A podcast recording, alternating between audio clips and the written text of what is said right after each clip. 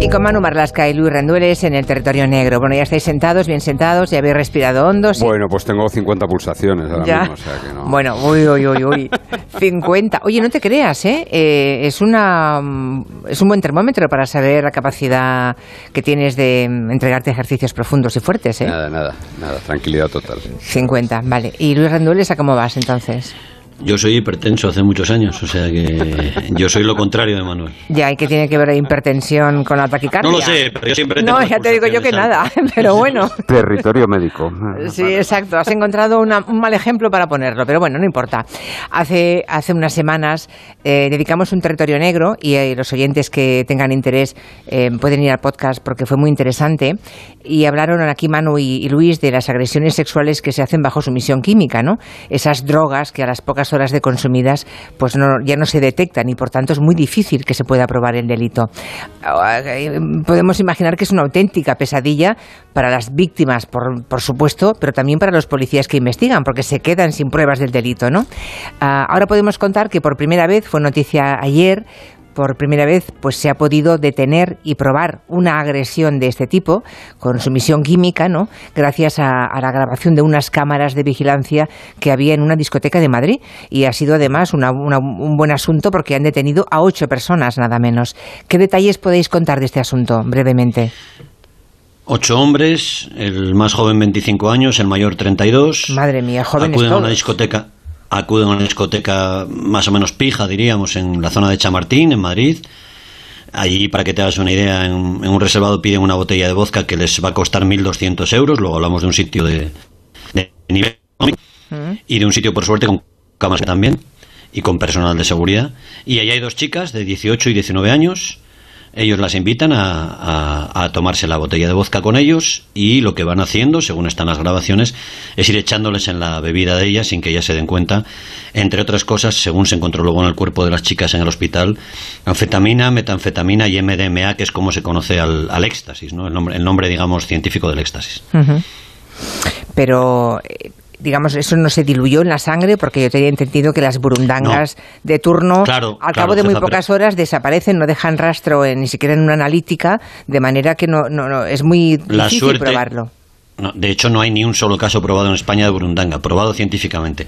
Esto no es burundanga, Ah, vale, ni es vale. GHB. No, Vale. es- es, esto, es, eh, esto es una anfetamina, una metanfetamina, y sí queda más rastro. metanfetamina, que deja Eso rastro es. en la sangre.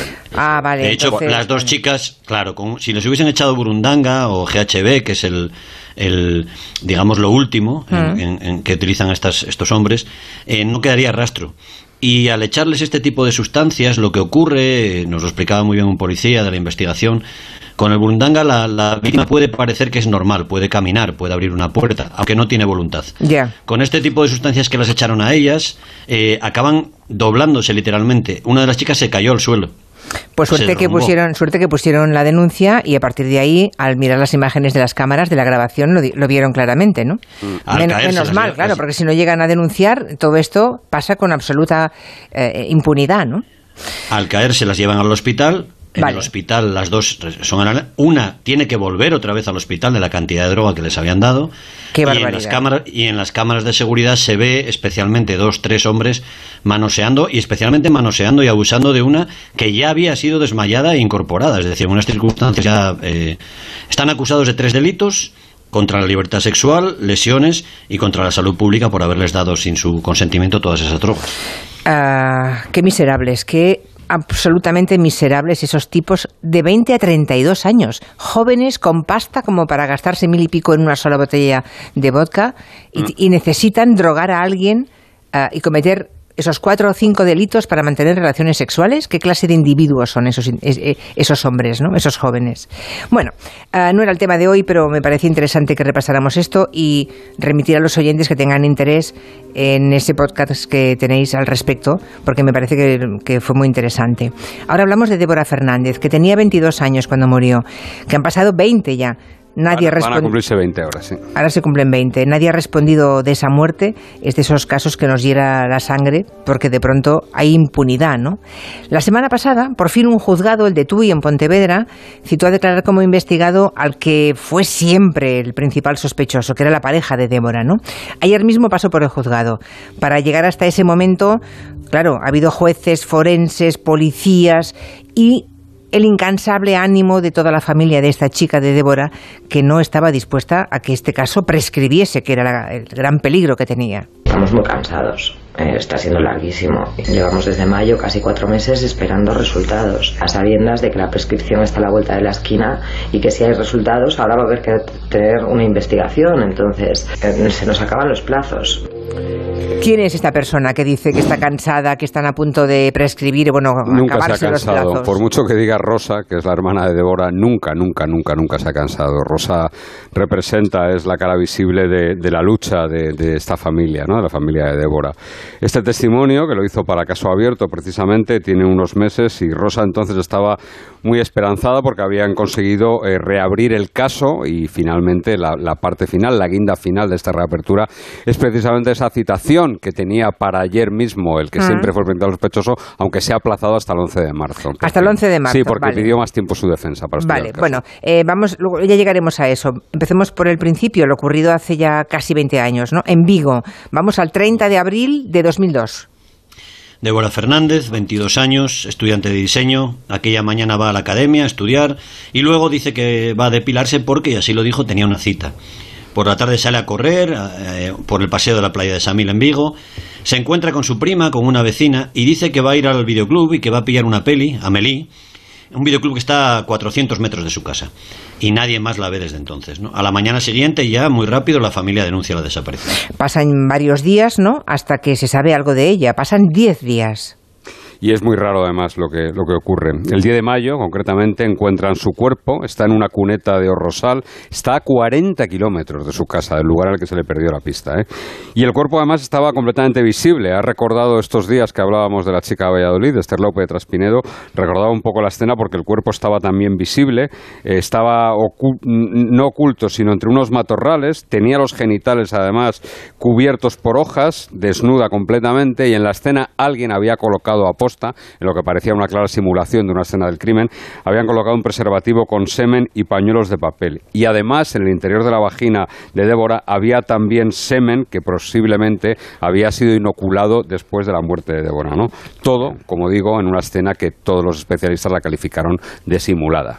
O sea, ya les pareció que todo era una, una simulación, ¿no? O sea, que sacaron muchísimas pistas de- del cadáver, del cuerpo de Débora, y la autopsia acabó de desvelar todas esas incógnitas, La autopsia no desvela una causa clara de la muerte, se habla de muerte súbita incluso. Otros informes forenses hablan de asfixia, de que murió asfixiada. No había señales externas de violencia, tampoco había heridas de defensa. Encontraron algo curioso. Débora murió vestida porque su cuerpo tenía las, su cadáver tenía las marcas de los tirantes del sujetador.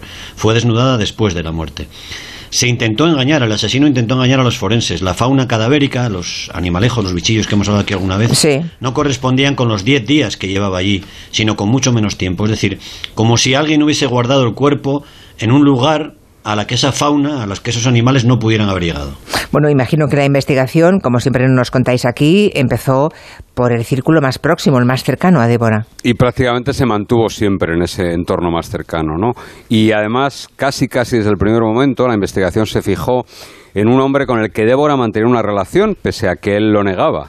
Ellos se conocieron en el año 2000, él estuvo incluso con la familia de Débora, pasó las navidades del año 2001. En febrero del 2002 hay la constatación científica, la prueba de que se enviaron, se cruzaron fotos íntimas, los dos enviaron fotos de cada uno de ellos y una semana antes de la desaparición eh, llama a la hermana de Débora para preguntarle por ella, este sospechoso, ¿no? Así que parece claro, como digo, que había una relación entre los dos, aunque él, desde el momento en el que desaparece Débora, niega esa relación. O sea, hay un hombre que mantenía una relación con la víctima, pero que niega esa relación, ¿no? Pero hay pruebas, las tiene la policía, de que esa relación existía. Sí, sí, se han ido encontrando muchas más pruebas. Este hombre pasaba bastantes temporadas en Argentina, pero el día de la desaparición de Débora estaba en Vigo, estaba en la ciudad.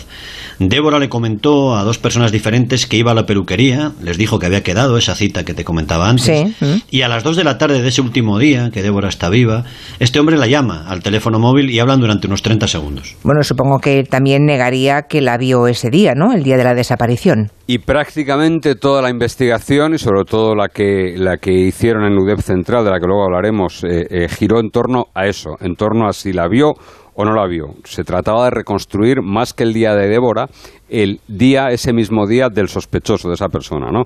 Las últimas personas, precisamente, que hace bien poco pasaron por el juzgado de Tui, que ha reabierto el caso, hmm. tienen que ver con ese día y con lo que hizo ese hombre durante ese día. Ella, como te ha dicho Luis, Débora dijo a varias personas que habían quedado en verse. Él, sin embargo, dice que ese día comió con dos amigos, que luego se fueron a un cibercafé, que después acabaron en casa de los padres de él para coger ropa del gimnasio, que en el gimnasio, o sea, en la casa estuvo de siete y media a ocho y media, y después cuenta que volvió al gimnasio porque se olvidó un reloj. Sin embargo, el responsable del gimnasio niega esa vuelta de, él hasta, hasta el centro. Ese supuesto olvido es lo que justificaría que llegó tarde a jugar un partido de fútbol. Es decir, él tenía un partido y él llegó tarde. La excusa que pone es que había tenido que volver al gimnasio y sin embargo el gimnasio lo niegan. Tras el partido, él mantiene que fue a su casa, que vio a sus padres y que volvió al club de campo donde se jugó el partido y que regresó a casa a la una de la madrugada. Sus padres sí que sostienen, le sostienen la, versión de que volvió a casa a la una de la madrugada, pero niega que él estuviese en casa ante sus propios padres. ¿eh? Mm, sus propios padres. Mm. Por tanto, sí que hay contradicciones entre lo que él dice y lo que dicen algunos testigos, ¿no? O sea, su coartada se aguanta a medias, digamos. Con Débora ya desaparecida, en esos diez días que tardan en encontrar su cuerpo, imagino que la policía estaría pendiente de este individuo, ¿no? ¿Qué comportamiento tiene? ¿Qué hace? Bueno, casi se comporta como una pareja. Acude frecuentemente a casa de Débora, donde llega a derrumbarse delante de los padres de la chica desaparecida, llega a ponerse de rodillas y a llorar y les dice textualmente yo la quería. Con los padres supuestamente en Canarias, él dice que pasa las noches en casa de sus amigos, todos lo niegan. Y tras la desaparición, el padre y la prima de Débora le llaman a su teléfono móvil para preguntarle por ella. Los padres dicen que llaman a casa aportando coartadas sobre su localización. Este hombre lo que dice indica que avisa a su padre para que mire si Débora está en el apartamento. Pero su padre también lo niega. Dos amigos aseguran que horas más tarde sospechoso les comentó, les propuso ir al apartamento a buscar a Débora, pero que ya, ya entraría él solo. Eso fue antes de que apareciera el cuerpo de la chica, ¿no? Durante esos diez días, vale. Y una vez que encuentran el cadáver, ¿Se refuerzan las sospechas sobre este individuo? Sí, hay, hay, quien la reforzó mucho y hay quien ve una mano negra en que hay una parte de la investigación que lo protegió, sobre todo los primeros policías que cogieron esa investigación, eh, que no se convencieron nunca de la culpabilidad de él. ¿no? Eh, lo cierto es que él va al tanatorio, acude al funeral, eh, como además un novio doliente, casi se comporta, pero muy rápidamente, muy rápidamente, incluso antes de que acudiera a una citación policial que estaba prevista, regresa Argentina. Su coche estaba aparcado en un parking y alguien, alguien le contó a la policía que del coche salía un fuerte olor, un olor muy fuerte, muy fuerte, como si algo estuviese pudriéndose o se habría podrido dentro allí algo, ¿no? Eh, él lo atribuyó a que se había dejado dentro del maletero una caja de langostinos congelado, que se había empezado a descongelar y era lo que provocaba ese olor, ¿no? Ese es uno de los agujeros de la investigación, porque lo cierto es que ese coche, nadie miró el coche del sospechoso hasta ocho años después pero ¿cómo puede, ¿Pero cómo puede pasar esto? Pues porque nadie se preocupó de ese coche, nadie se preocupó de, de, tomar esa precaución. pero si hay un sospechoso... No, pero en la los primeros compases de la investigación mm, no quisieron atribuirle ese papel de sospechoso. Lo cierto es que, como te decía antes, la UDEP, el grupo de homicidios de la UDEP Central, se hizo cargo de la investigación siete años después, eh, abrió lo que llamó Operación Arcano y puso de manifiesto en ese, en ese atestado, en ese largo y detallado atestado, que la pareja de Débora había mentido y había incurrido en muchas contradicciones e imprecisiones que por lo menos merecía la pena mirar con detenimiento. Bueno, eso que llamabais antes agujeros de la investigación, ¿no? ¿Qué más agujeros hubo en la investigación? Pues hubo casi todos. Si hay una familia que tiene motivos para quejarse es esta. ¿eh? Hubo cosas inexplicables. No se pidió analizar el ordenador de Débora. No se tomó declaración a sus padres y a la prima, la prima que la vio el último día con vida, hasta el año 2019. No se recogen muestras bajo las uñas del cadáver de Débora hasta que el cuerpo se exhumó en 2021. Solo se hicieron radiografías de la cabeza y el cuello en su momento. En el año 2004, por ejemplo, dos años después del, crimen, aparece un ramo de flores de 400 euros en el lugar del cadáver. Y lo que se busca, lo que buscan los investigadores fue pagos en una floristería de 2002. No de 2004. No se piden las imágenes tampoco de las cámaras de la zona de seguridad donde, donde Débora fue vista por última vez. En fin, es un verdadero despropósito. Pues eh, sí, pero mm, alguien tendrá que pagar por este despropósito. Eh, ¿Nadie? O sea, alguien comete errores así de este tipo en cadena, porque además, mm, perdonadme, pero estoy pensando mal, ¿alguien protegía a este individuo? a ver, la familia ha, apuntado en esa dirección. Claro, es que no me extraña que apunten por ahí, claro. Pero a veces es simplemente, bueno, que igual que hay periodistas buenos, malos y regulares, pues en todos los gremios hay gente buena y mala y regular, ¿no? Ya, pues me acabas de callar la boca, claro. Sí, sí. Efectivamente. o sea, que los policías que se ocuparon al principio de esto no supieron hacerlo, ¿no? O, no le Pensando bien sería así. Pensando bien sería o no le pusieron mucho cariño. En fin, que ahora tenemos este último episodio, la citación como investigado de este hombre, 20 años después, eterno sospechoso bueno, ya nos mantendréis al día a ver qué ocurre. Bueno, lo más importante, de, pase lo que pase el día 11 de marzo, donde va cuando va a declarar como investigado, lo más importante es que esta citación detiene la prescripción. Es decir, eh, se, va a poder seguir, se va a poder seguir pidiendo pruebas, haciendo gestiones, porque ya se ha parado esa prescripción ¿no? con esta acusación. Eh, bueno, él podrá mentir, podrá contestar a las preguntas de las partes que quiera. El caso se ha archivado hasta en 15 ocasiones distintas. La última reapertura es en noviembre del año 2019 ante la insistencia de los dos hermanos de, Débora Fernández, ante la insistencia de los abogados y ante el papel de un forense, del que hemos hablado aquí alguna vez, de Aitor Curiel, que es el que hizo las pruebas que, mm, por las que él creía que Débora murió asfixiada. Lo cierto es que se ha tomado declaración a personas que no habían declarado hasta ahora, se exhumó el cuerpo, como te contaba Luis, se le hicieron radiografías, se buscaron tejidos y algo muy importante, se buscó en las uñas, bajo las uñas del cadáver, ADN que podría corresponder a alguien. ¿Cómo es posible que eso no se hubiera hecho en su momento? Bueno, eh, seguro que los oyentes están pensando como yo. claro, es que conseguir pruebas fehacientes 20 años más tarde va a ser infinitamente más complicado que hacerlo en el momento, ¿no? Bueno, veremos, ¿eh? Vale, pues veremos o, o, lo escucharemos. Espero que nos contéis aquí un final feliz, por decir algo de la historia. Feliz no es para nadie, pero para una familia que ha perdido por un crimen a, a su hija, supongo que reconforta que alguien sea culpable y pague por ello. que ha peleado mucho, mucho, mucho, mucho, mucho. Han sido incansables. Muy bien, pues venga, hasta la semana que viene. Gracias, Manu Marlasca, Luz Rendueles. Adiós. Adiós.